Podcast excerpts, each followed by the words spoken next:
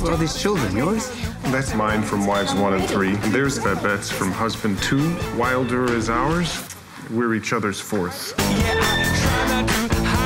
Life is good, Jack. I hope it lasts forever.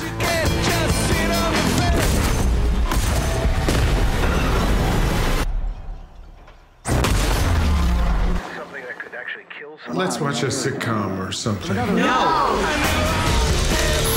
They're calling it the airborne toxic event.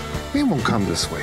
Will we have to leave our home? Of course not. How do you know? I just know. Okay, what if it's dangerous?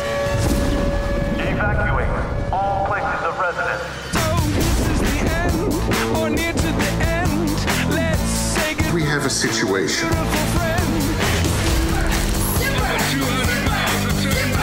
All we have to do is stay out of the way. They're passing us, Dad. Technically, that's illegal.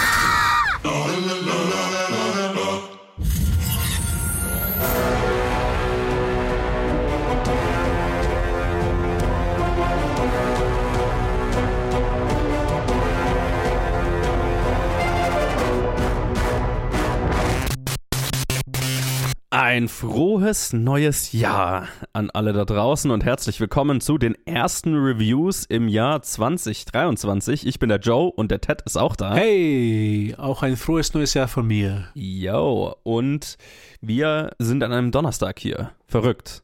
Weil äh, wir haben uns gedacht, eigentlich, das wäre jetzt so regulär vom, vom, vom, ne, von der Planung müsste, hätte die ja quasi an Neujahr rauskommen müssen, diese Episode. Aber äh, da war Neujahr.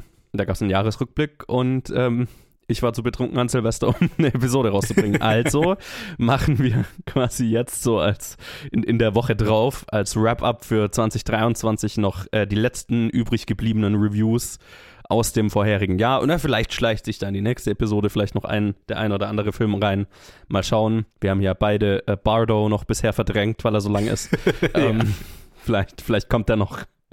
Aber ja, das ist jetzt auf jeden Fall noch ein, ein, ein, ein, ein, ein Nachhol-Review, eine Nachhol-Review-Episode über die Filme, die so in den ja, Ende des Jahres noch rausgekommen sind. Und da waren ja einige interessante dabei. Und die wollen wir euch natürlich nicht vorenthalten. Ihr habt ja zu ein, zwei, ja, zu, uh, drei davon habt ihr ja schon Meinungen in unserem Jahresrückblick gehört. Uh, ja, gell? Na, also, mhm. wenn ihr den gehört habt, dann wisst ihr zumindest bei drei der Filmen schon so ungefähr, wo wir dazu stehen.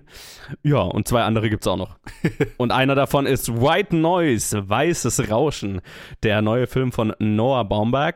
Hier äh, mit Adam Driver, Greta Gerwig, Don Cheadle, Raffi Cassidy und vielen, vielen mehr. Und es ist eine Buchadaption eines Buches, das ich natürlich wie immer nicht gelesen habe und handelt von einem, also Adam Driver spielt einen Intellektuellen, einen Professor für Hitler Studies. Tatsächlich, ja. Okay. Du guckst so recht, Ted. Ein Professor, der über Hitler äh, äh, referiert. It's a thing. Und er ist verheiratet mit Babette, gespielt von Greta Gerwig, die ein bisschen ein Medikamentenproblem hat, wie sich schnell herausstellt. Sie nimmt irgendwas, wo von niemand so wirklich definiert, also keiner in der Familie weiß, was es eigentlich ist. Und sie, wenn, sie gefragt wird, was diese Pillen sind, die man manchmal hier und da findet, dann weicht sie den Fragen auch aus. Und generell wirkt sie sehr weird. Die beiden haben vier Kinder, alle aus unterschiedlichen Ehen. Also, ne, alle haben irgend, also die, ich glaube, sie haben eins zusammen. Und die anderen drei Kinder sind jeweils von einem von den beiden aus unterschiedlichen Ehen. So, er sagt irgendwann mal, ja, ja, der ist von meiner zweiten Ehe, der von meiner vierten und der ist aus ihrer dritten oder irgendwie sowas. Also Okay. es ist kompliziert. und als in der Stadt eines Tages ein Tankzug mit einem Tanklaster kollidiert und explodiert und eine gigantische giftige Wolke über der Stadt ausbreitet, und die Stadt evaku evakuiert wird, so steht es jetzt in der Synopsis hier, muss er sich, sieht er sich konfrontiert mit seiner größten Furcht, seiner eigenen Mortalität, seiner eigenen Sterblichkeit. Das ist ein bisschen sehr vage formuliert. Es ist ein langer Film, ne? Äh, Oder was heißt lang? Also er ist ein bisschen über zwei Stunden und ähm, er ist so ein bisschen in Sektionen unterteilt, also auch mit Kapitelüberschriften, so wie man das aus dem guten Arthouse-Film kennt. Und eines muss ich vorher, äh, eines ist wichtig zu sagen, es ist alles sehr skurril. Also es ist sehr von, von der Story und vom Schauspiel und so weiter alles sehr, ich, ich weiß gar nicht so richtig, womit ich es vergleichen würde. Es ist halt einfach alles so ein bisschen so, es hatte alles so ein bisschen so einen surrealen Einklang. Nämlich äh, angefangen damit, ne, dass er halt so ein Professor ist für Hitler Studies und Don Cheadle spielt einen anderen Professor, der Elvis Studies quasi unterrichtet, also Elvis Presley. Und dann gibt es am Anfang des Films eine Szene, wo sie quasi so ein Professor Off haben, wo Adam Driver in Don Cheadles Unterricht reinkommt und dann einfach fangen sie an, so wie quasi im Kanon einer über Elvis, einer über Hitler zu referieren und schmeißen sich so ein bisschen die Bälle zu und am Ende gewinnt Adam Driver die Crowd für sich und mit seinem Monolog über Hitler und Extremismus und es ist sehr weird. Es ist sehr skurril. Okay. Das Ganze endet auch, endet auch so ein bisschen in einer großen Dance-Montage in einem Supermarkt außen nirgendwo. Also schwer zu beschreiben. Man sollte sich etwa auf etwas ein bisschen Skurrileres einlassen. Aber vielleicht nicht mal, meistens nicht skurril genug, weil, ähm, wait. Witzig. Ich habe gerade gesehen, dass da ein Schauspieler äh, mitspielt, mit dem ich mal gearbeitet habe. Oh, okay. An einem Oh. meiner früh, an einem meiner ersten Kurzfilme. Ha! Sehr lustig. Habe ich nicht wiedererkannt. So, wo war ich stehen geblieben? Genau, es ist alles sehr skurril. Es ist alles sehr, so ein bisschen otherworldly. Es ist alles, es fühlt sich alles mehr aus wie so eine, aus einem kafkaesken Albtraum an, ne? Also du hast so, äh, es, es fängt damit an, dass du im, im ersten Teil so diese Charaktere alle kennenlernst, ne? Die sind so eine Familie aus so ein bisschen übertrieben dargestellten Intellektuellen. Die Kinder beginnen am Küchentisch alle übereinander wegzureden mit irgendwelchen wissenschaftlichen Fakten und die Kinder sind alle so kleine Protégés, die alle schon ähm, wahnsinnig wissbegierig und wahnsinnig knowledgeable sind halt über ihre Themen, die sie halt so interessieren. Äh, er ist so ein bisschen ein verschrobener Professor. Seine Frau hat diese weirde, also unterrichtet irgendwelche Classes, von denen keiner so richtig weiß, was die eigentlich sind. Und sie hat dieses Medikamentenproblem, was, was, was so in, in der Luft hängt die ganze Zeit. Und dann eben äh, ist im zweiten Teil des Films dieses apokalyptische Event und sie werden evakuiert und werden so, ja, diese Welt wird halt so ein bisschen auf den Kopf gestellt. Interessant fand ich dann, und ich weiß nicht, wie geil ich es fand, ehrlich gesagt, Teil 2 und 3, äh, 3 und 4 des Films sind dann wieder, haben mit diesem apokalyptischen Welt, äh, äh, Event dann wieder relativ wenig zu tun, sondern da, jeder dieser Teile hat so seine geschlossene Geschichte in sich, ne. Teil 2 des Films ist dieses apokalyptische Event und wie sie damit umgehen, Teil 3 hat, handelt dann sehr viel mehr von den Medikamenten, Dingen der Frau und so weiter und ich muss sagen, ich bin anfangs lang nicht warm geworden mit diesen Charakteren. Es war tatsächlich so, dass ich diese Charaktere alle so furchtbar ätzend fand, dass ich nach 20 Minuten, das habe ich so selten, wirklich so einen Ausschaltimpuls hatte für den Film, wo ich mir wirklich gedacht habe, okay. also ich finde die alle so ätzend, ich kann nicht sehen, wo, wo das jetzt hingeht. Muss ich jetzt? Aber ich schalte den Film normalerweise nicht aus, also habe ich weitergeguckt. Und Teil 2 hat mir dann tatsächlich richtig gut gefallen, ne? wo es, also Surprise, Surprise, wo es dann so ein bisschen in dieses apokalyptische Szenario geht, was tatsächlich extrem geil inszeniert ist. Ne? Es hat so ein bisschen auch Horrorfilm-Anklänge. Adam Driver hat hier und da mal so sehr jumpscarige Träume, ne? wo er quasi vom Tod selbst, also was er als personifizierten Tod heimgesucht wird, äh, äh, was er so als personifizi personifizierten Tod in seinen Träumen sieht, ne, wo er mit ja, seine Angst vor dem Tod verarbeitet. Und ähm, ne, dann gibt es dieses, ne, gibt es gigantische Evakuierungssequenzen, Helikopter, eine riesige Giftwolke, die irgendwas Übernatürliches fast schon hat, so vom, vom Aussehen her. Sehr creepy Sequenzen auch einfach von, von menschlicher Panik und äh, also ne, da wird es plötzlich so ein richtiger Disaster-Movie für eine halbe Stunde lang ungefähr was mir dann wieder richtig gut gefallen hat, ne, wo ich mir dann gedacht habe, okay, da hat sich das Setup fast schon gelohnt, so diese ganzen exzentrischen, sehr intellektuellen Charaktere und was ist, wenn deren, wenn die plötzlich mit, einer mit einem sehr realen Szenario, ne, was, was sie nicht einfach mit wegintellektualisieren können, so konfrontiert werden. Und das spielt dann in Teil 3 und 4 auch noch so ein bisschen eine Rolle. Ich weiß gar nicht, ob es der vierte Teil auch eine Überschrift hat, aber halt, ne, mit der zweiten Hälfte des Films auch noch so ein bisschen eine Rolle. Aber mehr so dann wieder abstrakt, ne, mehr mit, mit so diesem, weil Adam Driver für eine Zeit lang diesem eventuell toxischen Wolke ausgesetzt wird und dann so niemand ihm so wirklich sagen kann, hey, was wird das jetzt mit ihm machen? Ne, es gibt dann so eine, in, in, in, in so einem Evakuierungszelt würde, äh, sagt ihm so ein Typ am Computer, naja, unser Computer sagt, also wenn man da mit zwei Minuten irgendwie ausgesetzt wurde, dann könnte man in ungefähr 16 Jahren dran sterben, aber wir wissen es noch nicht so wirklich. und äh, ne, er hat halt, er hat dann so eine metaphorische toxische Wolke die ganze Zeit über sich hängen, so, ne, dass er denkt, oh shit, mein Ableben ist eingeleitet und, aber ich weiß nicht wirklich, ob das wirklich was ist oder ob es wirklich passieren wird und bla. Und äh, das ergänzt sich dann mit, was ich jetzt nicht spoilern würde, mit, mit Greta Gerwigs Geschichte, ihrer Medikamentengeschichte und so weiter, ne, was in eine ähnliche Richtung geht. Und der Film hat definitiv seine Momente. Wie gesagt, da gibt es so einen halben Stunden Abschnitt, den fand ich richtig, richtig, richtig, richtig gut. Den fand ich lustig, den fand ich spannend, den fand ich mega inszeniert. Also das ist wirklich fast schon blockbusteriges Disaster-Kino so. Der Anfang, den Anfang fand ich, wie gesagt, ziemlich ätzend. Die Greta Gerwig Medikamentengeschichte fand ich auch cool. Die ergänzt sich thematisch ganz gut mit dem anderen, aber es ist schon nochmal eigentlich quasi ein anderer Film. Und worauf das, und das Finale ist sehr, sehr surreal, fast schon so ein bisschen ähm, David Lynchig gefühlt, ne? Okay. wo, wo, du, ne, wo es so was Traumhaftes bekommt, wo sie dann am Ende noch auf deutsche Nonnen treffen und einen deutschen Arzt, eben, der gespielt von diesem, von dem Schauspieler, den ich, mit dem ich mal gearbeitet habe. Und wo es einfach sehr surreal wird. Ich bin nicht so 100% auf die Wellenlänge dieses Films gekommen. Das ist, glaube ich, wie ich es am ehesten beschreiben würde. Äh, ich, ich, ich hatte sehr hohe Highs mit diesem Film, aber auch sehr tiefe Tiefs inklusive Abschaltimpuls. Und deswegen ist es für mich eine sehr, sehr, sehr durchwachsene Mixed Bag, die ganze Geschichte. Er ist durch die Bank eigentlich extrem geil produziert, ne, wie man es von einem Noah Baumbach-Film auch irgendwie erwarten könnte. Wobei so die Filme, die ich sonst von ihm gesehen habe, schon alle sehr viel kleiner waren in Scope. Ne, so ein Marriage Story oder Squid and the Whale und so weiter, sind kleine Dramen. Und hier, ne, wenn es an die, da gibt es hier jetzt wirklich größere Actionsequenzen und so ein bisschen apokalyptische Szenarien und so weiter, die sind alle sehr gewaltig inszeniert. Das ist alles schon sehr, sehr cool. Also äh, von der Machart, von der Musikwahl, von dem Schauspiel auch, was sehr eigen ist und wo ich wirklich warm werden musste. Aber es ist eine Entscheidung, die ich wertschätzen kann, auch wenn es nicht 100% immer für mich funktioniert hat. Aber thematisch, wenn ich auch sehen kann, wo der, worauf der Film raus will, fand ich es nicht kohärent, das Ganze, und hat mich eher manchmal aus dem Film rausgeholt, als dass es mich jetzt durchgeleitet hätte durch ein kohärentes thematisches Ganzes. Und das hat mich ehrlich gesagt so ein bisschen genervt. Deswegen, ja, der neue Noah Baumbach-Film, so eine keine so richtige Empfehlung meinerseits.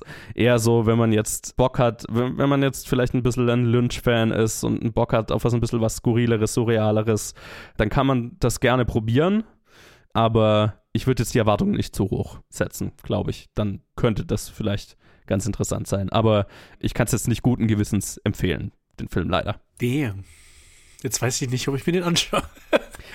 Obwohl, ich- nein, nur im ich- ich- habe ich schon Interesse dran. Ja, ich, ich kann dir auch ehrlich nicht sagen, ich kann nicht einschätzen, wie deine Reaktion drauf sein wird. Hm. Es ist, ist so ein bisschen ein 50-50-Shot, ob du da auf die Wellenlänge dieses Films kommst oder nicht. Ich könnte es dir, ich könnte es jetzt bei dir nicht einschätzen, ehrlich gesagt. Okay, das, okay, das macht sogar noch ein bisschen interessanter.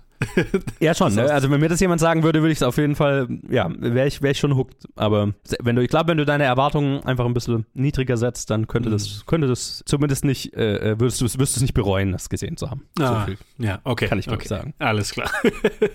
Ist auf Netflix, also äh, kann man einfach anschauen. Von daher. nice. So viel dazu. Ich würde sagen, wir machen einen Trenner und äh, dann reden wir über einen bisschen einen kleineren Film. Why don't you go over and introduce yourself?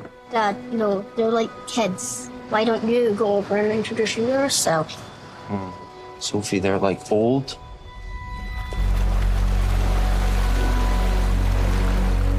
Think you'll ever move back to Scotland? No. Why? There's this feeling once you leave where you're from that you don't totally belong there again. You okay through there? Don't you ever feel like tired and down and feels like your bones don't work? Like you're sinking? We're here to have a good time, eh?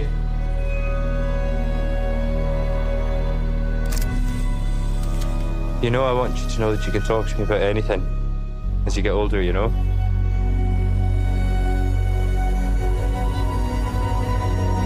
Done it all and you can too.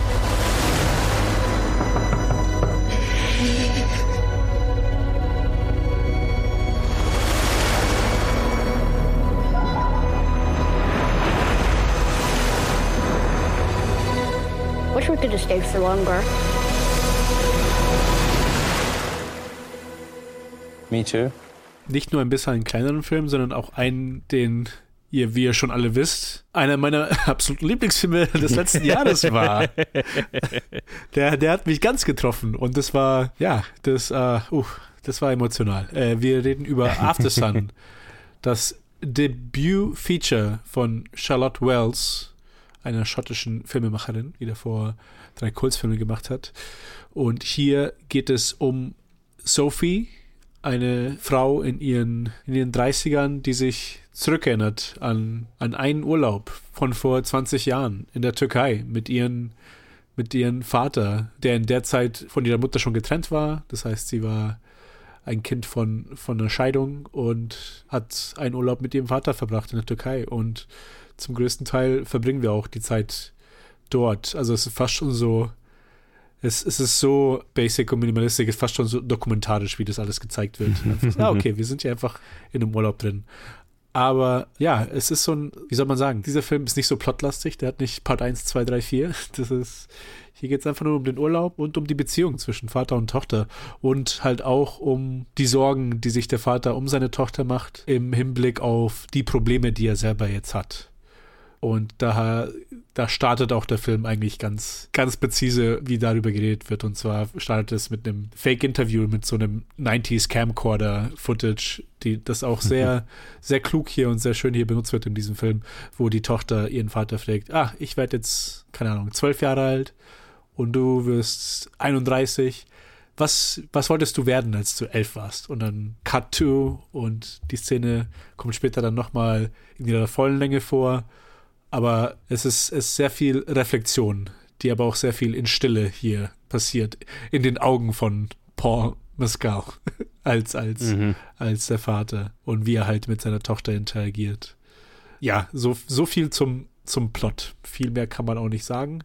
Joe, wie hat dir dieser Film gefallen? Ja, bei mir ist es ja schon ein bisschen her, dass ich den gesehen habe. Ich habe ihn jetzt nicht nochmal angeguckt, äh, aktuell nicht nochmal geschafft für diese Review-Episode oder auch für den Jahresrückblick, aber ähm, ich habe den auf dem Filmfest in München gesehen. Äh, puh, das wird irgendwann im Juli? Juli wahrscheinlich. Juli oder so gewesen. Ich glaube, Juli war es. Das war kurz hinter Cannes, glaube ich.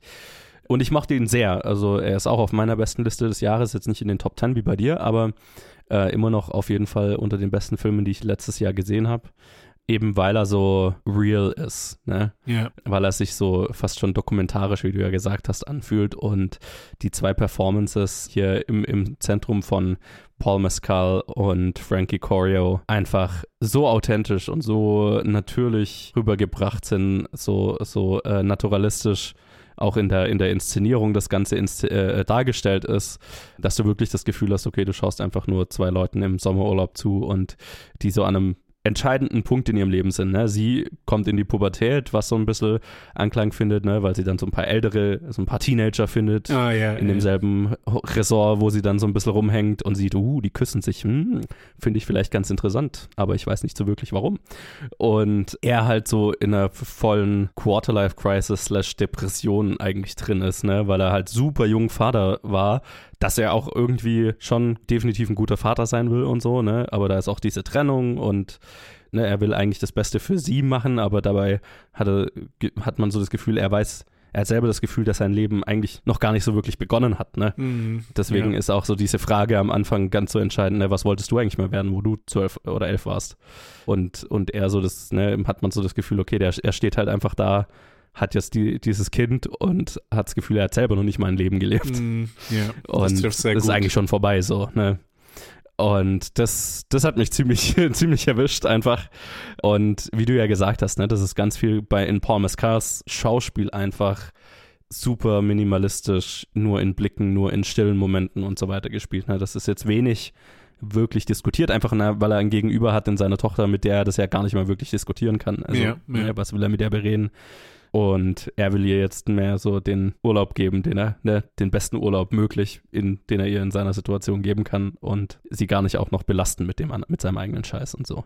Also das ist sehr, ja, ich glaube, ich glaube, wenn man, wenn man selber Kinder hat, ist es noch mal härter. Ja, könnte ich mir vorstellen. Habe ich mir dann gedacht. Also ich glaube, dann ist noch, hat es noch mal, eine, noch mal eine ganz andere Ebene, aber so schon war das für mich ziemlich bewegend, das Ganze und aber nicht, aber gar nicht so heavy. Also, ne, das hat seine traurigen Momente und seine mitreißenden Momente, aber es ist auch viel so ein Hangout-Film, ne? Du bist einfach mit den beiden im Urlaub und hängst am Pool rum und mehr so ein bisschen kontemplativ, entspannt. Mhm. Also es ist, es ist nicht so schwer, wie das vielleicht jetzt klingt. Aber ja, ich fand, ich fand ihn sehr gut.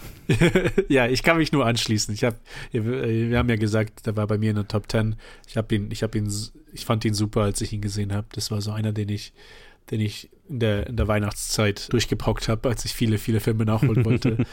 und bin sehr froh, dass ich mich für den hier entschieden habe. Ja, halt, ich kann eigentlich nicht viel äh, zu dem beitragen, was du gesagt hast. Es ist halt, von dem Plot, den ich, den ich genannt habe, hört es sich schon nach einem sehr, sehr traurigen Film an. Und der mhm. hat schon seine Momente und halt auch das Ende, das mich sehr emotional gepackt hat, aber auch sehr irgendwie, wie soll ich sagen, der Film ist an sich sehr direkt, weil, weil er, also, mhm. weil er auch nicht viel sagt. Es sind nur diese kleinen Momente, wo halt einfach so die Welt gezeigt wird oder der Vater gezeigt wird und die Tochter gezeigt wird. Mhm. Und dann, dann, haben wir einen Moment, wo wir die Tochter in der Zukunft sehen. Und dann haben wir diese konzeptionellen Szenen, wo die Verbindungen zwischen Tochter und Vater gezogen werden, 20 Jahre später, wo halt beide in dieser in dieser Phase sind, wo sie Erwachsene in ihren, in ihren, mhm. äh, in ihren frühen 30ern sind. Und es ist so ein Film, der sich halt aufbaut aus diesen kleinen Momenten. Es ist, also, ich glaube, ich habe es auch schon in der, äh, in der, im Jahresrückblick gesagt, es ist nicht so ein Film, der, der so eine Standout-Szene hat, wo ein emotionaler mhm. Monolog irgendwie der Tearjerker ist, sondern halt viele kleine Momente, wo die Atmosphäre aufgebaut ist und die halt auch wieder, es ist, er hat einen gewissen Fluss, er hat einen gewissen Flow wo, wo wir halt einfach diesen Urlaub sehen, wie du gesagt hast. Es ist ein Hangout-Movie ohne, wo, es halt wirklich um Vater-Tochter ist. ist. Normalerweise sind wir, sind wir es gewöhnt, so irgendwie Hangout-Movies im College oder sowas. Also alles, mhm. alles in so in den 20ern und nicht irgendwie Anfang 30 mit, mit Kind. Ja. und es hat auf jeden Fall sein, es, da, deswegen hat er auch eine andere Atmosphäre, aber die, der baut so eine, so eine Nähe zu diesen Charakteren auf, dass es am Ende wirklich für mich dann auch ein sehr, ein sehr emotionaler Ausbruch war dann, als der Film zu Ende gegangen ja. ist. Deswegen er mich so, so, so stark, so stark gepackt hat einfach. Ja, es ist einfach schön. Und halt, es ist auch für, für äh, Frankie Corio, für die Kinderdarstellerin, hat auch eine, eine Wahnsinns, also auch zurückhaltende Performance, genauso wie beim Paul Mescal, aber halt auch eine sehr, eine sehr gute Performance hier geleistet und halt auch die Chemie zwischen denen ist, ist, ist super und ich hatte das Gefühl, ich hätte einfach, ich hätte einfach länger diesen Urlaub einfach sehen wollen. Also es ist einfach da zu sein und da einzutauchen und halt dieses Setting ist halt auch das, was einen dann irgendwie nochmal was die Last halt nochmal schwerer scheinen lässt. Wir sind hier im, im wunderschönen Strand türkischen, also wir sind hier am Mittelmeer zusammen und sind in einem Resort und wir sind, wir gehen eigentlich nur vom Pool zum Meer, vom Meer zum Pool und, und haben Spaß miteinander. Aber ja. wir haben trotzdem diese Last, die halt dieser Vater mit sich trägt und die wir halt so, die halt immer größer und größer erscheint, je länger der Film geht und halt fast schon halt sehr oppressiv wird zum Ende hin. Und ja, es, ich finde es sehr, sehr stark, sehr, sehr, hat einen großen Impact.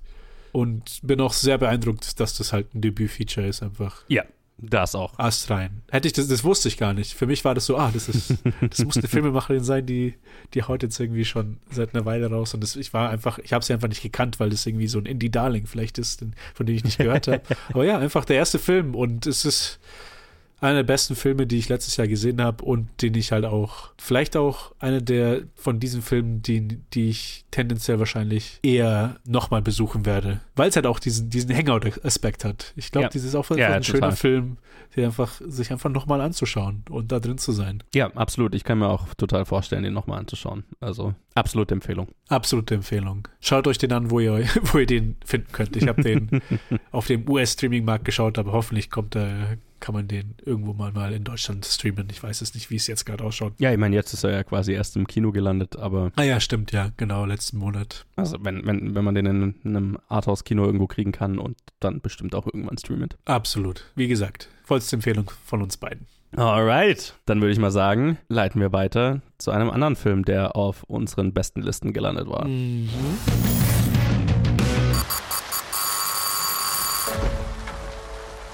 Ja.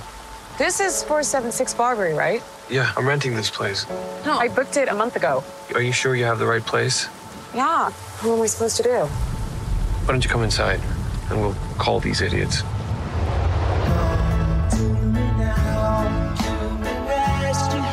Why don't you just crash here? Oh, no. I don't know if you got a great look at this neighborhood, but I don't think you should be out there by yourself. It's dry and there's a lock on the door. By the way, I'm Keith. Tess. You take the bedroom, and I'll sleep out here on the couch. God. Und zwar Barbarian von Zach Gregor äh, mit Georgina Campbell, Bill Skarsgård, Justin Long, Matthew Patrick Davis, Richard Brake und vielen mehr. Und äh, das ist ein kleiner Horror-Darling dieses Jahres gewesen, der gerade, also der lange keinen deutschen Release hatte und dann kurz vor Ende des Jahres auf Disney Plus einfach gedroppt wurde, ohne viel äh, Tamtam. -Tam. Und ich weiß gar nicht, wie sehr hierzulande der Hype um diesen Film ankam, aber ich habe den damals schon auf dem amerikanischen Streamingmarkt gesehen, einfach weil ich nicht abwarten wollte, bis er hierzulande rauskommt, einfach weil der Hype so groß war und es kein Release-Datum für Deutschland gab. Es geht, und hier muss man wirklich auch sagen, äh, je, mehr, je weniger man über diesen Film weiß, desto besser ist er, glaube ich. Deswegen werde ich jetzt hier auch nur die absolut rudimentärste Synopsis geben. Nämlich es geht um eine junge Frau, die nach Detroit kommt äh, für ein Jobinterview, also für ein Bewerbungsgespräch. Und die quasi sich in einer ziemlich runtergekommenen Neighborhood oder ziemlich verlassenen Neighborhood ein Airbnb-Haus gemietet hat, ein kleines. Und als sie dort ankommt, stellt, sie, stellt sich raus, da ist schon jemand drin. Und zwar Bill Skarsgård. Und dann ist die Frage, tja, was macht sie jetzt? Das ist alles, genau. was ich drüber sagen werde. Ja, okay, nee, das finde ich sehr gut. Das finde ich sehr gut. Das wird das kürzeste Review hier. Ja, ja, ja, ja, total. Das wird, sehr, das wird sehr viel um den heißen Brei rumgetanzt, kann ich euch jetzt schon sagen. Weil, ja, der Film hat, nimmt einige Twists und Turns und als der allererste passiert, war ich einfach nur mit offenem Mund vor dem Fernseher damals, weil ich einfach das überhaupt nicht kommen habe sehen. Deswegen, je weniger man drüber weiß, desto besser. Ted, du hattest den ja, glaube ich, auch kurz vor Ende des Jahres noch nachgeholt. Wie ging es dir mit Barbarian? Ich hatte eine unglaublich gute Zeit in diesem Film. das ist so einer von denen, der auf meiner Top 10 gelandet ist, aber dann nochmal runtergeschoben wurde von den nächsten Filmen, die ich angeschaut habe. Deswegen, es ist, ich hatte, ich hatte eine extrem gute Zeit mit denen. Es war auch so eine, ja, wie du gesagt hast, so, dieser Film hat Twists und Turns und vom ersten Twist an war ich, am Anfang war ich interessiert, nach dem ersten Twist war ich hooked und dann habe ich mich immer nur weiter von der Hook mitreißen lassen mhm, mh. und war voll mit dabei bis zum Schluss. Und ich will echt nicht, ich will auch nichts sagen. Deswegen. Ich hatte einfach mega Spaß. Also überraschend, weil es halt auch so, ist so deine Ecke und mhm. normalerweise ist es nichts, also Normalerweise ist es bei mir immer so, ah, okay, mehr wertschätzen als lieben im Horrorgenre. Aber hier tatsächlich ich hatte so eine gute Zeit mit diesem Film. Also, ich, also der, Alter, nice. Ich, ich, weiß nicht, was ich sagen soll. Ich will alles vermeiden. Irgendwie. Ja, ja. Also ich, ich würde nur noch sagen, also er ist lustiger, als man denkt. Ah, ja. ja.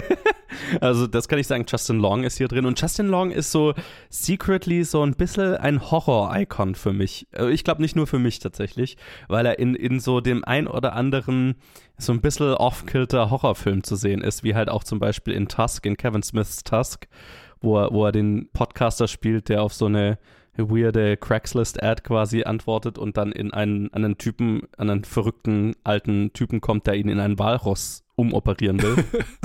Sehr zu empfehlen. Aber halt, ne, also er macht halt hier und da mal so richtig weirden Indie-Horror-Scheiß.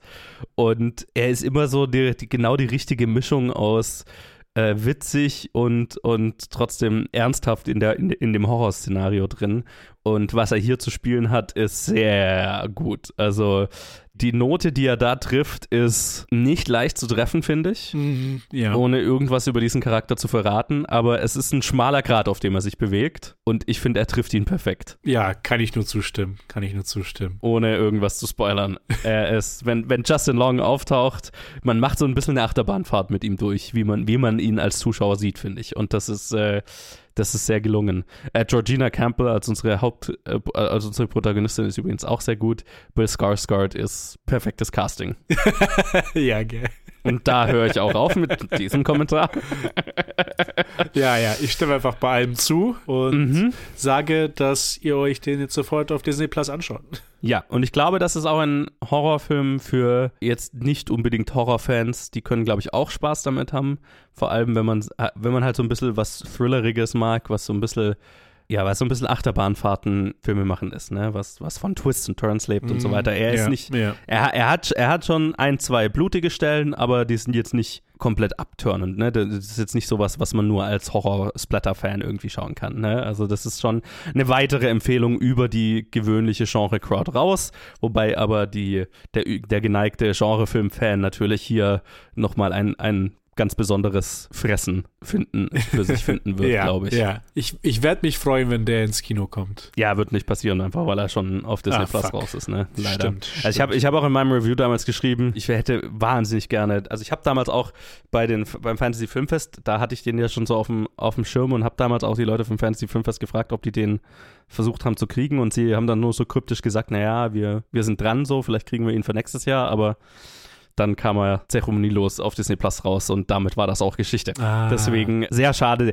Das wäre halt auch so einer gewesen, der mit, einer, mit einem vollen Publikum im Kino natürlich auch ein Highlight gewesen wäre. Alter. Aber das bleibt Alter, uns ja. leider verwehrt hier. Ach, letztes Jahr ist so, ja, viele Filme, die so auf Streaming gedumpt werden. Sehr schade, sehr schade. Ja, ist nicht, ist nicht schlau, ja, finde ja. ich. Aber ja, das ganze Streaming-Gedöns ist ja eh äh, in einer interessanten Position aktuell. Also das, das da ändert sich ja gerade vieles oder entwickelt sich gerade vieles. Aber wenigstens kann man ihn überhaupt gucken, im Gegensatz zu Sachen, die äh, Warner Brothers gerade einfach für immer löscht. Einfach, einfach in den Müll schmeißen. Oh, ja, oh, ich ja, könnte heulen. Ja, ich könnte heulen. Ich, mhm, darf ich gar nicht drüber nachdenken. Ja, dann So, holt ja. euch eine Gruppe von Freunden und schaut euch am besten alle zu sechs, zu sieben, zu acht diesen Film zusammen an. Ihr werdet einen großen Spaß haben. Ja, das ist tatsächlich eine gute, ein, ein guter Hinweis. Er reproduziert das Kino-Feeling ein wenig. Ich glaube, dann, wenn, wenn man laute Reaktionen von anderen Leuten auf den Film hat, macht das das nur noch besser. Alright, Alright. damit würde ich sagen, Trenner und dann kommen wir zu den zwei größten Releases des äh, vergangenen Jahres, die wir noch besprechen müssen. I've invited you all to my island. Hi. Because tonight, a murder will be committed. My murder. Once you're dead, will we still be able to talk to you? Yeah, I'm not playing dead the whole weekend, dude. This is truly delightful. Across the island, I've hidden clues. You will have to closely observe each other. If anyone can name the killer, that person wins our game. Any questions? Halle Berry, uh, that has a kick. Oh my god. What happened? Holy sh-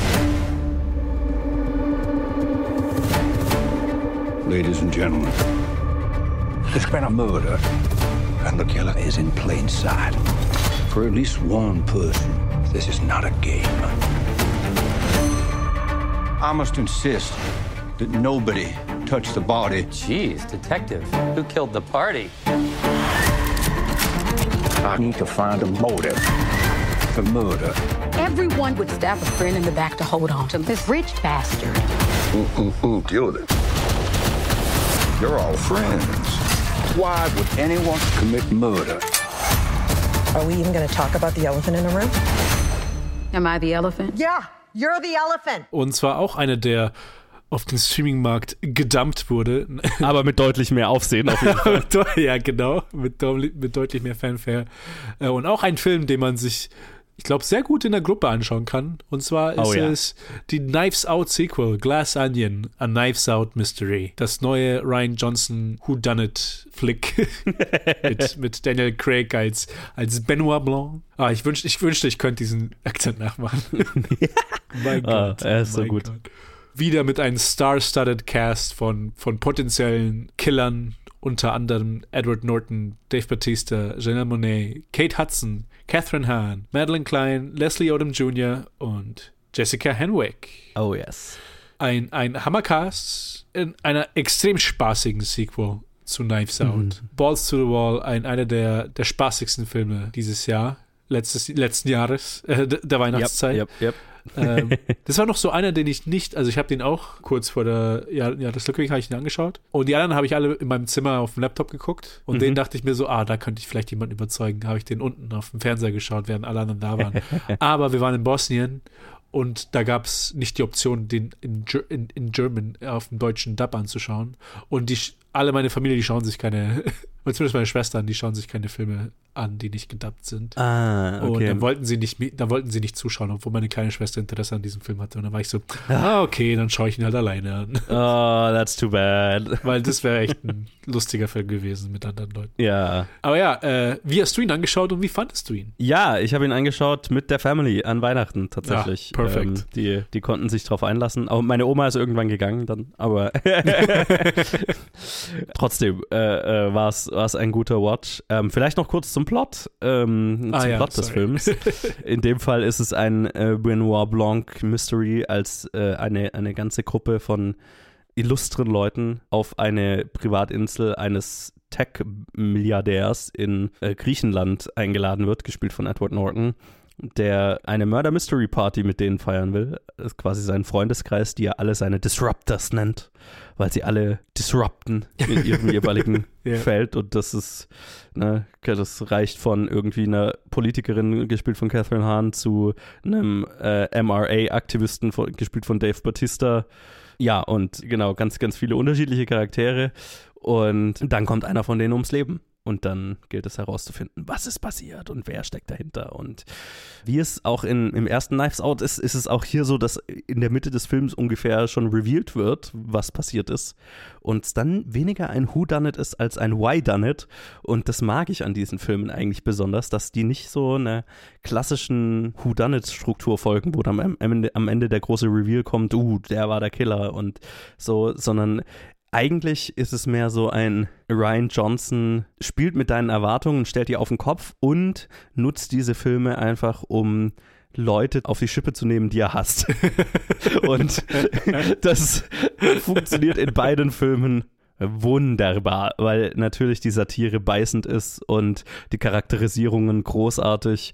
Alle Schauspieler, ne, es ist ein kleiner Cast und er ist sehr inspiriert gecastet einfach. Ja, ja. Also ganz vorne muss ich Kate Hudson erwähnen, die so fucking gut in ihrer Rolle ist und völliger Standout ist Chanel Monet in ihrer Rolle, die erst so mit der Zeit so richtig ins Rampenlicht kommt und, und so richtig zeigen kann, was sie drauf hat. Und holy shit, ist sie gut. Also das Casting ist wahnsinnig inspiriert, die Performances sind großartig und man hat so, das ist so ein Film, man hat so das Gefühl, der, der Cast hat genauso viel Spaß, diesen Film, hatte genauso viel Spaß, diesen Film zu machen, wie ich ihn gerade habe, wie ich gerade habe, ihn zu schauen.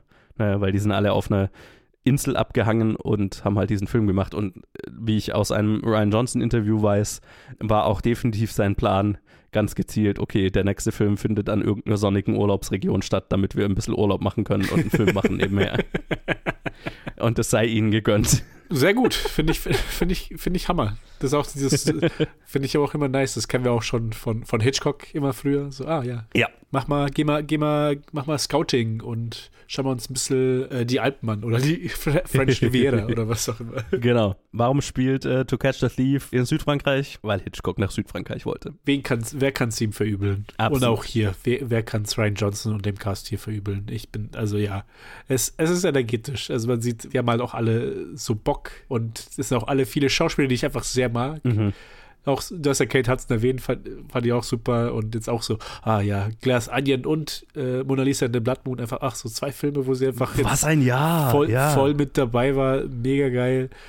Alle anderen auch. Ich habe ich hab die letzten Tage auf Social Media immer, haben Leute angefangen, jetzt nachdem Glass Onion rauskam und dann halt auch früher im Jahr kam Black Adam raus, haben sie angefangen, die drei, die drei Wrestler, Wrestlers turned, turned Actors zu vergleichen mit Batista und John Cena und The Mhm. Rock. Und wo halt alle unanimous sind, dass halt Batista echt einfach so die interessantesten Sachen macht. Absolut. Oder einfach der einzige von den dreien ist, der mutig genug ist, nicht immer sich selber zu spielen. 100 Prozent kann ich so unterschreiben. Ich finde es so geil, was er für eine, für, den, dass er den Mut hat, einfach so eine Range auch auszuprobieren. Ne?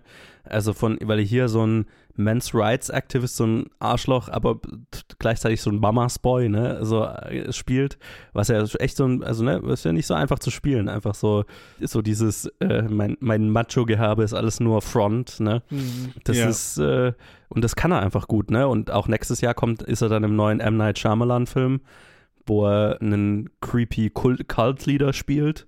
Was auch wieder was ganz anderes ist, so, ne? Also, er trifft halt einfach interessante Entscheidungen, das weiß ich extrem zu schätzen. Ja, ja, absolut. Halt vor allem, und da ist halt auch der Vergleich halt mit so, deswegen habe ich auch Black Adam erwähnt, ist so, okay, das sind halt Mhm. diese zwei Welten von, okay, meine Persönlichkeit ist die Industrie und ich mache alles nur für mein Image und halt Bautista, der halt wirklich halt so komplett in, in ich meine, es ist ja auch irgendwie auch so ein bisschen so eine natürliche Transition von, vom Wrestling, Mhm. so Fight, Fight Acting in, in so wirkliches Schauspiel dann reinzugehen. Und ja, alle haben, alle fand ich super. Und ich fand auch immer auch die kleinen, die kleinen Touches, die sie, die sie auch jetzt zu Benoit Blanc, zu Daniel Craigs Charakter mit reintun, wie sie Covid mit einbinden, so ein bisschen Mhm. in die Story, fand ich auch sehr, sehr lustig und sehr schön gemacht. Und es ist, das ist wieder so eine Sache, was, was Ryan Johnson macht mit, mit diesem Charakter, ist das, was, oh Gott, oh, was sein Name, was, jetzt, jetzt blank ich gerade, warte, warte, warte, warte, was Brian Johnson mit, mit Benoit Blanc macht und machen darf, weil es ein Erfolg war, ist das, was, wo ich mir erhofft hätte, dass Shane Black mit The Nice Guys hätte machen können, Oh, weil der wollte ja oh, auch ja, einfach ja. diese zwei Charaktere nehmen und einfach, keine Ahnung, fünf, sechs, einfach so viele Filme machen, wie er nur kann Oh, mit denen. 100 Und das ist Prozent. halt in die Hose gegangen und das ist immer noch so, das ist der größte Flop, der, der mir immer noch wehtut. Ja, same. Gott. Und ja, ich bin froh, das dann halt hier zu sehen, was ist einfach, ah, okay, ich habe halt einfach eine Dynamik gefunden mit diesen Charakteren, mit diesem Charakter speziell, den kann ich einfach endlos, kann ich, kann ich Dauerschleife da machen. Und wenn das alle zwei Jahre rauskommt und ich kann mir das an und ich schaue mir ein neues Benoit Blanc Mystery an, bis Daniel Craig genauso angepisst von dem Charakter ist wie von James Bond, dann bin ich froh. Wobei fairerweise muss man sagen, Daniel Craig scheint so viel mehr Spaß mit Benoit Blanc zu haben als Oh mit ja, James ja, Bond. ja, Na, das auf stimmt. James Bond hast er, hat er nach einem Film ja nicht mehr so richtig Bock, ne? Aber und hier hat man das Gefühl, er geht einfach völlig in der Rolle auf und hat einfach so viel Spaß an allen Exzentriken, die er da rauslassen kann. Ja, ja, absolut geil, absolut geil. Ich finde, ich, was, auch, was, ich, was ich auch sehr cool fand, ist auch hier auch die Kostüme, das Design. Mhm. Was also die Charaktere sind so super gezeichnet, auch wie sie sich anziehen und wie sie sich geben und alle kleinen Touches. Wenn es auch nur die, die Kleidung ist, aber auch in der Szene, wo halt alle eine Covid-Maske tragen, wo halt auch einfach Mhm. jeder so einen kleinen Touch halt einfach hat. Ah, äh, es, es ist sehr spaßig. Es ist definitiv viel mehr auf der lustigeren Seite als, als Knives Out, würde ich sagen. Es ist, es ist ein Film, der mehr auf seine Komik. Oder vielleicht erinnere ich mich nicht so gut, aber ich denke schon. Also für mich fühlt es sich zumindest so an. Ja, ich, ich würde zustimmen. Knives Out war auch schon sehr witzig, aber das ist noch mehr Komödie. Aber ich glaube, es liegt auch so ein bisschen daran, weil hier Ryan Johnson sich mehr, also in Knives Out war es ja eine Familiendynamik. Und da waren, die ganze Familie waren, war halt furchtbar und das hatte auch seine komödiantischen Elemente. Aber hier sind es so lauter Individuen, die halt irgendwie, die Ryan Johnson furchtbar findet und alle gezielt separat auf die Schippe nimmt. Das ist tatsächlich auch das, warum, also ich habe viel von vielen Leuten gehört, dass dieser für sie noch besser funktioniert hat als der erste. Dem würde ich nicht zustimmen. Also der erste war, ist definitiv noch mehr, also hat mir mehr, noch mehr gefallen als dieser hier. Ich fand den auch noch sehr, sehr gut hier. Aber was für mich ein bisschen weniger funktioniert hat, war tatsächlich dieses, also im ersten diese Familiendynamik war so tight und so real einfach. Das, da hat jede Sekunde für mich funktioniert. Hier musste ich erstmal reinkommen. Hier hat es ein bisschen gedauert, bis ich drin war in diesen Dynamiken zwischen diesen einzelnen Charakteren. Die waren alle in sich so eine kleine Comedy-Nummer, ne? Und so ein, so ein ja. kleines eigenes Thema. Und das, das Ganze hat ein bisschen gebraucht für mich, bis es zusammengefunden hat, diese ganzen unterschiedlichen Zutaten, ne? bis es ein kohärentes Essen wurde. Aber äh, dann hat er auch gezündet. Aber es hat, es war definitiv, es hat definitiv mehr Anlauf gebraucht bei mir als der erste Knives Out, der vor Ja, so von ja. Sekunde eins für mich einfach äh, Feuer war. Ja, ich würde ich würd auch zustimmen. Es ist für mich ist auch noch, es ist eine sehr starke Sequel, aber ich würde auch noch den ersten präferieren. Ich glaube, das liegt auch so ein bisschen an der, an der, an der Location bei mir. Ah. Also, weil ich dieses nebelige Anwesen noch so ein bisschen mehr spannender fand, als jetzt so einfach so wunderschöne griechische Strände. Das ist jetzt halt in, so Murder Mystery äh, schreit für mich mehr nach nebelverhangenem Anwesen, aber that's just me. Ich glaube, das trifft es ganz gut, aber auch so diese Begrenztheit in der Location ist halt auch so eine Sache von, Mhm. okay, wie ist es jetzt da wirklich passiert in diesem einen Haus, in diesem einen Raum, was Ja. ist da passiert? Und hier, ich habe so das Gefühl, Glass Onion, das Setting erlaubt dir so viel. Du kannst dir so viel aus Ja. dem Arsch ziehen, vor allem wenn du einen Tech-Billionär hast. Kannst du einfach dir irg irgendein, wie die auch, die, die haben diesen umfunktionierten Robot-Butler, dieses Ja, ja. MIT-Dog, der einfach dann die, bam, bam, bam, die, die Koffer hochträgt. Ah ja, und ich weiß gar nicht, ich weiß gar nicht, ob ich es erwähnen will, aber weil es auch einfach so ein kleiner Aspekt ist, was ich aber lustig fand, als ich rausgefunden habe, also als kleine Trivia, ist ja, dass Joseph Gordon-Levitt in allen Filmen von Ryan Johnson ist. Ja. Und Ist er der Robot Butler? äh, nein, aber er kommt immer mal wieder vor in dem Film für eine ganz kurze Was? Zeit. Und zwar ist er, ist er, er macht den Dong. Dong. Oh, das ist er. no. Und er war auch in Knives Out. Er war einfach irgendwas, was äh, Anna Damas auf dem Laptop anschaut. Irgend so, irgendein, er ist der News, An News äh, Ah. Anchor, der, der da reinspricht. Und es ist so, so ah, das ist auch, ah, I like it. Fucking ey. Aber dieses okay, kleine. das ist cool. Weil ich habe gar nicht drüber nachgedacht, oh, wer wird es wohl gewesen sein? Aber ja. Ah, das ist cool. Ge generell gibt's hier, gab es hier einige sehr coole Cameos. Und die meisten haben für mich auch organisch ganz gut funktioniert. Eine Cameo fand ich so ein bisschen, hat mich total rausgerissen. Das, ich glaube, es war Serena Williams. Ah, ja. Äh, eine, ja. der, eine der Williams-Schwestern, die war, also, weil die meisten Cameos waren sehr frontloaded hier, ne? Am Anfang um, des Films sollte man so ein bisschen drauf achten, immer wenn, also eine ist sehr offensichtlich und dann gibt es so ein paar Videokonferenzen, wo einfach lauter interessant, also und, und oder dann ist auch, also ja, und, und es gibt eine Party, da taucht dann plötzlich eine sehr bekannte ein sehr bekannter Musiker auf und so, so solche Sachen. Mhm. Die fand ich alle ganz lustig. Sehr lustig sogar. Serena Williams war dann plötzlich so mittendrin. Ja, das war nicht so organisch für mich. Aber Ja, ja, das kam halt aus dem Nichts, obwohl ich äh, Ja. den Joke an sich sehr, also der hat mich auch überrascht, als das da, als er dann kam. Fand ich dann, ah, okay, ist schön. Ja. Aber ja, das, wir waren halt dann schon in der Situation da drin. Das hat, Ja, das hat, genau. das hat's da ein bisschen rausgezogen. Vor allem, das war auch eine, äh, nicht wichtig, aber eine Szene, wo halt dann schon die Spannung hochgestoppt wurde, in, genau. wo wir halt gelernt haben, in, in welche Richtung es geht. Ja, es war mitten in so einem Mystery-Moment und dann war so, äh, na, okay. Naja, gut, aber äh, das äh, äh, äh, nur, da, nur mal am Rande. Aber prinzipiell, viel, also kann man echt so ein bisschen Cameo-Jagd machen in diesem Film. Also Mhm. man hat so, und das ist auch, was für diesen Film spricht so ein bisschen, man hat so das Gefühl, jeder will Teil davon sein. Alle finden dieses Franchise so geil, dass sie halt einfach nur Bock haben, da kurz aufzutauchen und man hat so richtig das Ge- Gefühl, die haben einfach alle Spaß dran. Ja, ja. Und das ist, das überträgt sich auf den Zuschauer, finde ich. Total, total. Deswegen habe ich auch gesagt, ich so, ja, wenn er den einfach jetzt hier, wenn er mir alle zwei Jahre die Ladung bringt, dann schaue ich mir das an. Übrigens auch sehr lustig, äh, Ryan Johnson, also Ryan Johnson generell guter Twitter-Follow, wenn man jetzt noch auf Twitter sein will. Bevor es untergeht. Ja. Äh, so, ne, am Rande, aber äh, guter Twitter-Follow, weil er halt einfach selber, also weil die Leute, äh, A, die Leute halt äh, diese Knives Out-Filme generell abfeiern. Filmtweet ist sind sehr filmtwitterige Filme. Und er hat natürlich voll interagiert damit auf Twitter und da gab es jetzt so ein ganzes mehrtägiges Event, wo Leute ihn dazu bringen wollen, dass, äh, er, dass die Muppets im nächsten Film auftauchen. Oh, das habe ich auch er gelesen. Gemeinte, ja, ja, und dann er so gemeint hat, naja, also so ganz, also er hätte schon Bock drauf, aber so ganz logisch ist es nicht. Und dann hat irgendjemand geschrieben, ja, aber was ist, wenn es einfach nur ein Muppets Benoit Blanc Weihnachtsspecial gibt und dann er so, holy shit. Und dann, äh, und dann hat er irgendwann so einen Kommentar gegeben, naja, die Muppets gehören halt Disney, also Ah, der.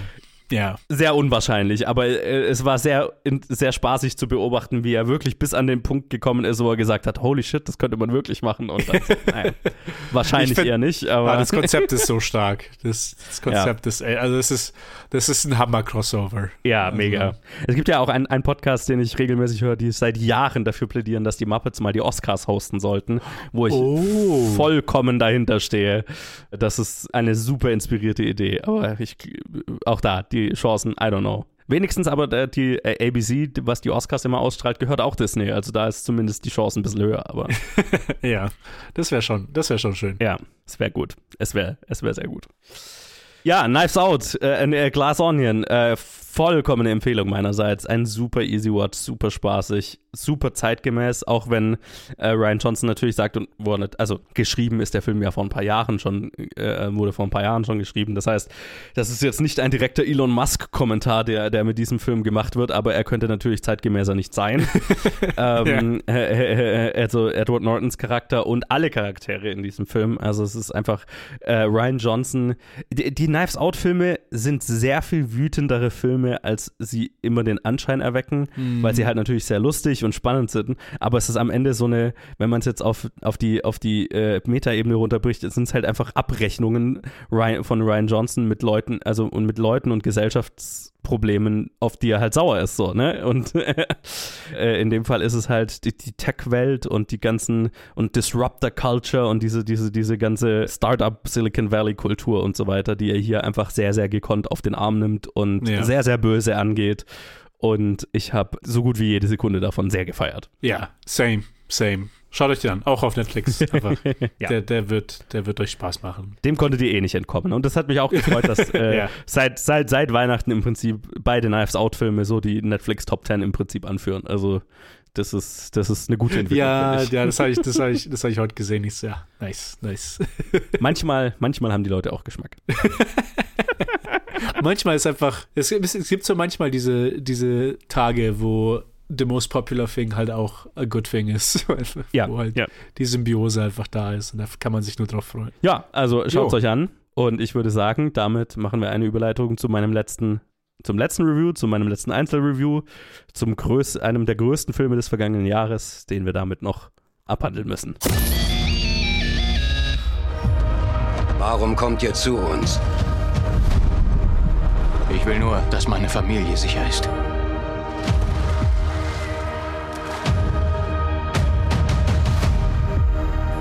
Behandelt sie als unsere Brüder und Schwestern. Lehrt sie unsere Gebräuche. Nicht so langsam, Waldjunge! Wenn ihr hier leben wollt, müsst ihr sie reiten lernen. Na dann los.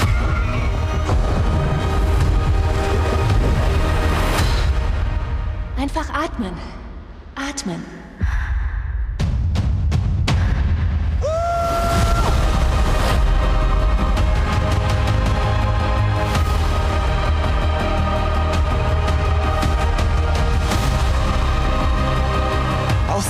Das sehen Sie. Ich sehe dich.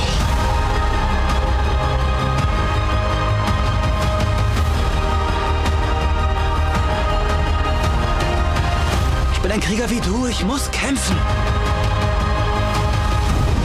Ich soll das Volk beschützen.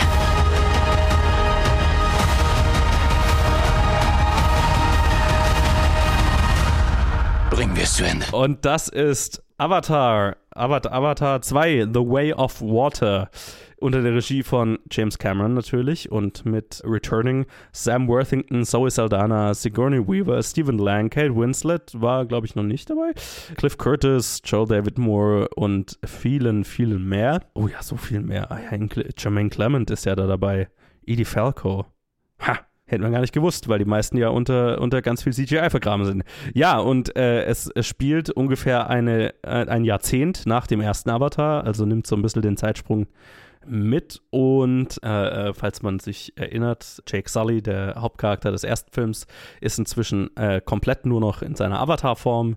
Also sein menschlicher Körper ist ja gestorben, mehr oder weniger. Also ja, also er ist überge übergetreten in seinen Avatar, in seinen Navi-Körper und äh, hat inzwischen mit äh, Neytiri eine Familie und drei Kinder? Drei Kinder, glaube ich, ja. Und der Film beginnt mit so einer kleinen Montage, ne, was wie deren Familienleben so ist. Es ist sehr, sehr klassisches Storytelling, ne? Die Familienprobleme, die die haben, sind sehr, ne, also Teenager in der Familie, die halt so, ja, ja, halt Teenager sind und hat, hat so das übliche Familienleben. Und dann kommen die Menschen zurück nach Pandora. Wie soll es auch anders sein? Und diesmal sind sie nicht hinter einem Metall her, sondern machen eine dauerhafte Basis auf dem Planeten und machen explizit Jagd auf äh, äh, Jake Sully und seine Familie, weil die quasi das Problem, also ne, weil die die letzte Kolonialisierung von Pandora verhindert haben als Schlüsselfiguren. Und deswegen wird ein Team ausgesandt aus, äh, ich werde jetzt nicht spoilern, woraus das Team besteht, das war für mich eine Überraschung, aus ein paar bekannten Charakteren, sagen wir es mal so, um ihm den Gar auszumachen. Und er flieht mit äh, seiner Familie aus dem Wald hin zu einem Wasserstamm oder einem, einem, einem Ozean, einem, einem, einem Stamm, der halt mehr mit dem, der halt am Wasser wohnt und mehr eine, eine, eine, eine Seefahrerkultur hat, Fischerei und Seefahrerkultur. Und ähm, so kriegen wir halt einen ganz anderen kulturellen Aspekt der Navi auf Pandora zu sehen. Ne? Es ist ein ich meine, die ganzen Navi sind ja an, an Indigenous Tribes auf der ganzen Welt angelegt. Und hier sind es jetzt mehr so Aboriginal und ja, so Insel-Native-Einflüsse, die hier für die, ich weiß gar nicht, ob die einen das hat garantiert einen Namen, die, der Stamm, wo sie da unterkommen, aber den habe ich, der, der, der, der will mir jetzt gerade nicht einfallen, aber für, für diesen neuen Stamm die Einflüsse darauf sind und äh, man hat eine ganze Zeit lang so ein bisschen Culture Clash, ne? Die, die Leute, die quasi aus dem Wald kommen, die nicht auf das Leben mit und um, äh, um das Wasser, um, um die Ozeane herum gemacht wurden, die lernen müssen zu tauchen, die Luft lang anzu, anzuhalten, äh, zu schwimmen, Fisch zu fangen, mit, mit der See, mit der Natur, mit der See, äh, mit dem Meer im Einklang zu leben. Und natürlich kommen die Menschen dahin und machen das Ganze oder drohen das Ganze kaputt zu machen in Form von äh, Walfängern, die nach so, so, so Alien-Wahlen, ne, äh, Pandora-Wahlen auf die Jagd machen, weil die halt, das ist dann die Substanz, nach, hinter der die Menschen hier hinterher sind, die aus diesen Wahlen gewonnen werden kann. Und äh, letztlich geht es dann darum, äh, die Wale zu beschützen, weil äh, in diesem Film kommt alles zusammen, was James Cameron, äh, was James Cameron so umtreibt. Umweltzerstörung und die Bekämpfung von Umweltzerstörung, die Bekämpfung von Kolonialismus äh, und halt ganz speziell von Walfang und dem Schutz der Ozeane, weil James Cameron ist ja bekanntermaßen ein sehr, also naturverbunden natürlich, aber auch sehr äh, an Ozeanen interessiert und Ozean Preservation und so weiter. Ähm, deswegen, das ist schon, das ist schon äh, so, so ein, da, da gibt es sehr viele persönliche Elemente, was James Cameron angeht in diesem Film, was ich sehr schätzen musste. Der Film ist über drei Stunden lang. Das ist natürlich heftig und ich weiß nicht, ob er das immer rechtfertigt, die Länge. Ähm, es ist sehr klassisches Storytelling. Ich habe das Gefühl, je mehr Kohle James Cameron für einen Film hat, desto klassischer wird sein Storytelling. Deswegen ist das natürlich von der, von sehr archetypisch das Ganze und äh, von der, vom generellen Storyaufbau sehr vergleichbar mit dem ersten Avatar. Ne? Von diesem, wir lernen eine Ureinwohnerkultur kennen, die sehr naturverbunden ist und dann kommen die Menschen und die sehr, sind sehr anti-Natur, die machen alles kaputt und dann müssen wir denen auf die, äh, auf die Schnauze hauen, damit sie wieder abhauen. Soweit so bekannt. In dem Fall kommt jetzt hier diese Familiendynamik dazu und wir haben deutlich mehr Charaktere, was natürlich ein bisschen anders ist als der erste Avatar, aber in der Dynamik generell auch sehr, sehr klassisch. Ne? Wir haben den Teenager-Sohn oder die Teenager-Söhne, die hier unter dem, der Beziehung zum Vater leiden, leiden und der, der, diesem Legendenstatus, den der Vater hat und sich selber behaupten müssen. Und dann verliebt, verliebt sich einer in hier äh, die, die Tochter des neuen Chiefs, unter dem sie dann leben und so. Also sehr, sehr viel, sehr klassisches Storytelling. Was sehr weird ist, aber was ich irgendwie cool fand, ist, dass Sigourney Weaver eine Teenagerin spielt die quasi irgend so eine Klon oder eine Tochter, also sie ist die Tochter von Sigourney Weavers Charakter aus dem ersten Film, die ja aber tot ist, aber ihr Avatar hatte, ich weiß nicht so ganz nicht mehr so in Erinnerung, hatte entweder ein Klonkind oder ein tatsächliches Kind mit einem anderen Avatar oder einem anderen Navi-Charakter und auf jeden Fall spielt Sigourney Weaver eine 14-Jährige. Was deutlich besser funktioniert, als man vielleicht vermuten würde. Weil ich meine, es ist ja eh alles hier CGI und äh, äh, Mocap, äh, Performance Capture. Deswegen ist es so ein bisschen egal. Es ist sehr weird manchmal, Sigourney Weaver so typischen Teenager-Dialog sprechen zu hören, einfach weil man natürlich weiß, dass sie halt, ich weiß gar nicht, wie alt ist sie denn über, ist sie, ist sie über 70 wird sie sein, ne? Kommen wahrscheinlich hin. Ja, 49 geboren, also, ja, ja. Keine Teenagerin mehr, sagen wir es mal so. ähm, aber, aber wie gesagt, es, es funktioniert deutlich besser, als, als, als, als es sollte. Eventuell natürlich hier einer der teuersten Filme aller Zeiten und äh, wofür man diesen Film natürlich schaut, ist das bildgewaltige Spektakel, das dieser Film zu bieten hat. Und dafür muss ich sagen, lohnt sich der Film allemal. Er ist gewaltig inszeniert und natürlich was der erste Avatar schon war, ein, ein, ein Visual Effects Meilenstein damals, das bildet dieser hier absolut erneut ab. Also die Visual Effects hier sind atemberaubend, das muss man wirklich sagen. Und vor allem, weil sie sich ja hier wirklich, dadurch, dass das Ganze wasserbasiert ist und in und um und unter Wasser spielt, äh, haben sie sich ja nochmal deutlich schwerer gemacht, weil Wasser war lange Zeit mit einer der schwierigsten Sachen oder eine der Sachen, an denen die Visual Effects Forschung, sage ich jetzt mal, technologische Entwicklung am meisten zu kämpfen hatte. Und mit diesem Film muss man wirklich sagen, das ist überwunden. Das ist wirklich atemberaubend, was hier gemacht wird. Da kann ich auch nur empfehlen, mal so ein paar Artikel oder auch Videos von Visual Effects Experten anzuschauen oder zu lesen, die so ein bisschen mehr Hintergrundwissen dazu liefern können, was äh, weil es sind ja oft die Shots, die man gar nicht so vermutet, die hier so einfach mindblowing sind für Visual Effects Leute, dass das alles so extrem gut und fotorealistisch aussieht. Also gerade die Interaktion von Wasser mit Kleidung und Haut und so weiter, die hier eben einfach komplett fotorealistisch ist, äh, wo man keinen kein Visual Effekt mehr erkennt, ist wohl äh, das, was hier einfach äh, bahnbrechend ist, was dieser Film hier liefert. Und das muss man wirklich sagen, das ist, das ist, das, das ist groundbreaking, das ist wirklich auf dem allerhöchsten Niveau. Und wenn man, wenn man sich dann überlegt, dass der Großteil dieses Films im Prinzip animiert ist, ne, wenn wir ganz lange nur Zeit in, in diesen Navi-Tribes verbringen, ohne dass irgendein Mensch in Sicht ist. Oder manchmal ist dann, wir haben einen menschlichen Hauptcharakter, der dann manchmal unter komplett virtuellen Umgebungen und mit anderen virtuellen, mit sonst nur komplett virtuellen Charakteren interagiert dann ist es wirklich, also das, da, da, da ist keine, da ist kein Unterschied erkennbar. Also ne, selbst für jemanden, also ich, ich suche ja wirklich aktiv immer bei so Visual Effects lastigen Filmen, wo sind die, wo sind die Nähte, wo kann ich die, die Illusion erkennen und ich habe hier keine, keine gesehen. Absolut nicht. Also das ist wirklich Visual Effects mäßig bahnbrechend und halt gewaltig inszeniert, weil das ist, was James Cameron kann.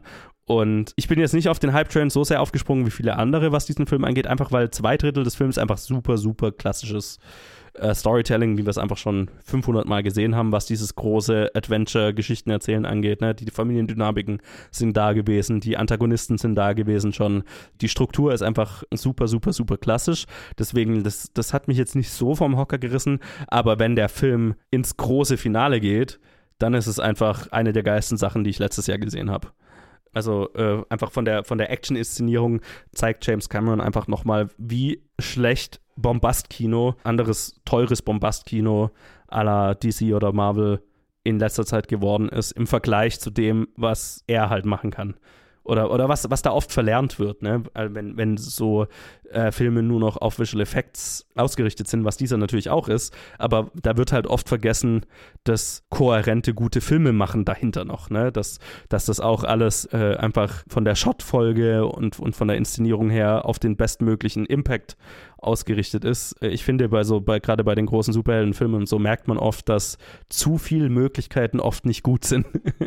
und äh, ich weiß nicht, James Cameron steckt da echt nochmal alle in die Tasche. Also das, das äh, große Finale, das, das, Bom das Bombast-Kino am Schluss ist wirklich für die größte mögliche Leinwand gemacht und da gab es mehrere Momente, wo ich einfach nur äh, äh, klatschen wollte. Also das waren wirklich, das war halt geil.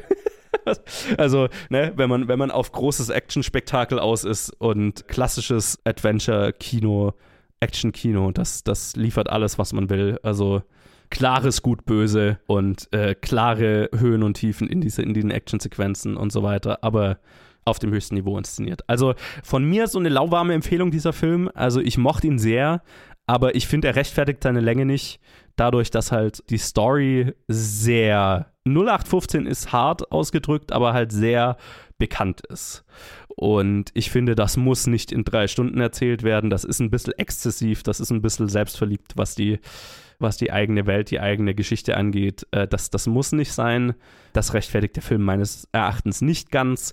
Aber wenn er scheint, wenn er seine Höhen hat, die sind verdammt hoch. Und dafür lohnt er sich dann auch auf der größtmöglichen Leinwand angeschaut zu werden, weil ich glaube, das kannst einfach nicht auf dem Fernseher replizieren. Yo, ja. Da muss ich wohl ins Kino.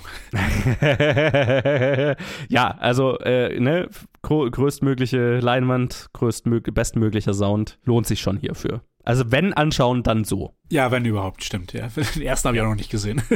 ah, ach so, ja. Den hatte ich, im Kino verpasst und dann so, ja, mhm. wo soll ich mir den anschauen? Den schaue ich mir nicht daheim auf meinem, Fern auf meinem Computer an. Tja, jetzt ist es wohl so. Ja, ja, es sind, es sind beide gut. Also, ne, das und, und vor allem, der, der ist ja jetzt schon irgendwie der, der 20. erfolgreichste Film aller Zeiten und auf dem Weg da in die Top 10 schnurstracks unterwegs. Also, es ist ja immer so, so ein, so ein Film-Twitter-Diskurs, oh, Avatar, wie konnte der so erfolgreich sein? Und niemand redet jemals darüber und so. Also ich meine, die, die Einspielergebnisse lügen ja nicht. Also gibt ganz schön viele Leute, die daran interessiert sind. Und ähm, ich krieg's ja im Umfeld auch mit. Den hat, den will jeder sehen und den hat jeder gesehen, der ihn sehen will, so gefühlt. Ich bin, aber ich bin da trotzdem überrascht, um ehrlich zu sein. Weil, weil, weil ich einfach nicht so das Gefühl habe, dass Leute wegen Visual Effects ins Kino gehen. Ich, ich konnte es sehen beim ersten Avatar und bei diesem dachte ich mir so, ah, die Leute werden sicher ausgelockt sein von, von den so, ah, okay, bombastisches. Ich weiß es nicht. Ich bin auch, ich bin ziemlich überrascht, dass das so. Ja, er, ich finde, er liefert halt Bombast-Kino, aber, er, aber halt schon nochmal auf einem klassisch, also auf einem anderen Niveau als jetzt Marvel und so weiter. Ne? Die sind, Marvel und so weiter, ich sage ja immer, das ist McDonalds des Kinos. Und mhm. das hier ist schon Bombast-Kino von einer höheren Qualität einfach. Und das merkst du auch in, in dem dritten Akt. Das ist nicht ne, wie in den Superheldenfilmen, wo, okay, jetzt beginnt der dritte Akt, jetzt hauen sich alle aufs Maul. Hier ist viel mehr Emotionalität drin. Das gut-böse Storytelling ist super klassisch, ne? Also du hast klare Böse, klares Gut, aber das haben wir so wenig, so gut inszeniert im Kino. Ich glaube, das zieht die Leute rein. Mhm. Weil du natürlich aus einem Marvel-Film, ja, da hattest du deinen Spaß, das ist so ein bisschen Achterbahnfahrt. Hier wirst du auch emotional einfach noch mitgenommen. So, so, so geradlinig und klassisch das Storytelling auch ist, aber es funktioniert ja auch deswegen. Ne? Hm. Ja. Ist auch populistisch, aber halt schon nochmal ein bisschen höhere Qualität. Ticket wird gebucht. und so dieses, ne, also klar, messagemäßig ist es natürlich der volle Holzhammer, aber trotzdem was, wo die meisten Leute, glaube ich, sagen können, ja, ja, rette die Wale ist gut. Ja, ja, ja. Es ist, ist so ein bisschen, fühlt sich so ein bisschen Throwback-mäßig Blockbuster aus den 80ern an, ne? Das ist, hat seine guten und seine schlechten Seiten. Wie gesagt, also so 100% gezündet hat es für mich deswegen ja auch nicht. Also ich finde, da, da war, äh, ne, das hätte auch ein bisschen interessanter noch gemacht werden können. So von, von, auch vom Messaging und so weiter. Das ist alles sehr Holzhammer, das ist alles sehr schwarz-weiß. Aber für das, was er will, das macht er. Und zwar ziemlich beeindruckend. Nice. Alright. Und das waren unsere restlichen Filme aus dem Jahr 2022. Lasst uns wissen, wie ihr die so fandet. Falls ihr, also ich glaube, Glass Onion und Avatar haben die meisten wahrscheinlich gesehen, weil yeah. die hat gefühlt jeder gesehen. Lasst uns wissen, wie ihr die fandet. Facebook, Twitter, Instagram, at gmail.com und wir hören uns dann, glaube ich, nächste Woche schon wieder mit einer regulären Review-Episode. Mal schauen, was, der, was wir dann aus dem Start von 2023 so, ja, zu erzählen haben. Bis dahin, ich wünsche euch einen guten Start ins neue Jahr. Ich hoffe, der war schon gut und äh, wir hören uns. Jo, bis dann. Tschüss.